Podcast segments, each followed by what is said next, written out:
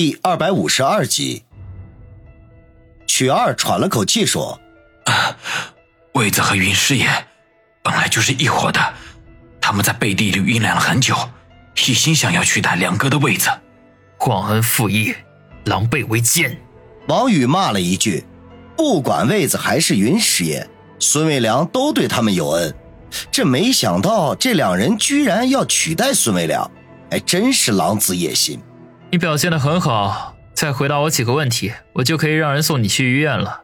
曲二身子动了动，干涩的说：“谢谢宇哥，先别着急，谢谢啊，好好回答完我后面几个问题。”王宇打断他，曲二咳嗽了两声，吐了一口血，大口喘着气说道：“宇哥，你放心，我一定如实回答。”王宇淡淡一笑：“好，那我们继续，说说你和新疆帮的关系吧。”和新疆帮的关系，曲二嘀咕了一句，然后自嘲地说：“我和新疆帮没什么关系，真正有关系的是云师爷。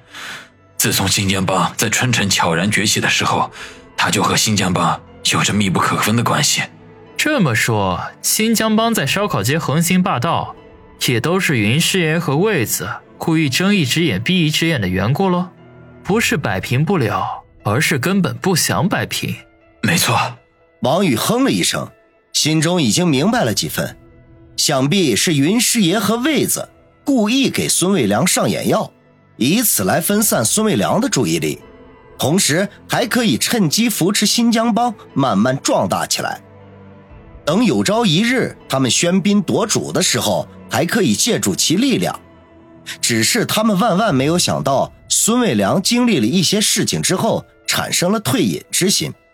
本来对他们来说，这应该是最好的机会，结果却发现孙卫良已经找到了接班人，而且还是个愣头小子，这必然使他们心里头感觉到不平衡。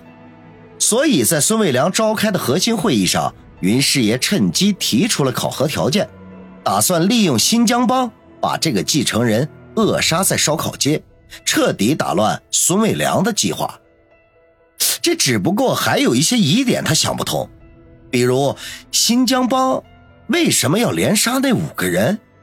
这样一来，势必会引起警方的注意，与他们后面的事情有害无益呀。一念及此，他立刻问道：“知道新疆帮为什么要杀人吗？”这个我真不知道。曲二连连摇头，脸上露出惊恐之色来。担心自己不知道王宇会不会又把他丢下楼，出乎他的意料，王宇并没有露出丝毫不快的表情来，这反而陷入到了良久的沉思当中。足足过了五六分钟，王宇才长长的吐了口气：“唉，到目前为止，你的表现我都很满意。接下来还有一件很重要的事情，希望你老老实实的配合。”许二愣了愣，有些惊惧的问。宇哥，还有什么事情？我可把知道的都告诉你了。王宇摆摆手，示意他不要惊慌，然后又笑着说：“其实也不是什么大不了的事情。你管理烧烤节这么长时间，每个月光保护费就是一笔不菲的收入了。我想你手中啊，肯定会有一本账本，你放在了什么地方？最好把它交给我。”曲二张了张嘴，眼中露出犹豫之色来。可是见王宇脸上的笑容渐渐的凝固，心中立刻打了一个突，深吸了一口气，说道：“账本放在我女朋友那里了。女朋友？她在哪里啊？叫什么名字？”王宇好奇的问。她，曲二再次犹豫了起来。王宇脸色一沉：“怎么不想告诉我吗？”“不，不是，宇哥，我女朋友只是个普普通通的女孩子。”我不想把她卷到这件事情里来，希望你能网开一面，交出账本，我绝对不会骚扰她。王宇皱眉道，心中暗骂：把我王宇当什么人了？有奶就是娘。宇哥，那你看这样可不可以？我给他打个电话，让他派个人把账目送过来。曲二小心翼翼地说。王宇感觉到有些意外，不知道曲二是想找人通风报信儿。还是真的要保护自己心爱的女人，他直视曲二的双眼，隐约间从其眼中看到了一丝决然和坚持，心中微微一动，看样子是后者居多。他稍加犹豫，便点头答应了，取出自己的手机递给了曲二。曲二哆哆嗦嗦地捧着手机拨号，在不安中等待电话的接通。宇哥，这个实在有些冒险，万一他找人通风报信怎么办？小东北凑到王宇跟前，低声地说道。王宇摆手打断他，摇头说：“怕什么呀？这要是有人替他出头，那岂不是正好自投罗网，省得我们费力去找他们了？如果他想报警，那就更加不需要担心了。叶警官就是人民警察。”说到这里，他忍不住瞥了一眼还停留在楼梯口的叶小楠。叶小楠见他向自己看过来，气鼓鼓的白了他一眼，把头别到了一侧去。这时候电话打通了，许二声音颤抖地说：“丽丽，是我，曲二，你什么都不要问，听我说。”电话那头传来“嗯”的一声，隐约间还带着隐隐的抽泣声。你叫人把我放在你那里的账本送到。曲二看了一眼王宇，大鹏烧烤店吧。曲二点头，继续说道：“把账本送到大鹏烧烤店。对了，还有账本里夹着的那张银行卡也一起送过来。”好了，不要问我在哪里，我没事的，你不用担心。挂了。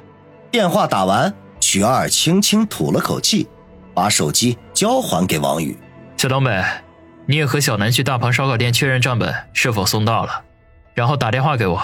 小东北点头应是，招呼叶小南和他一起离开。叶小南有些担心的看了看曲二，张了张嘴没有说话，跟着小东北而去。王宇明白叶小楠的意思是担心他会杀人灭口，心中不禁叹口气。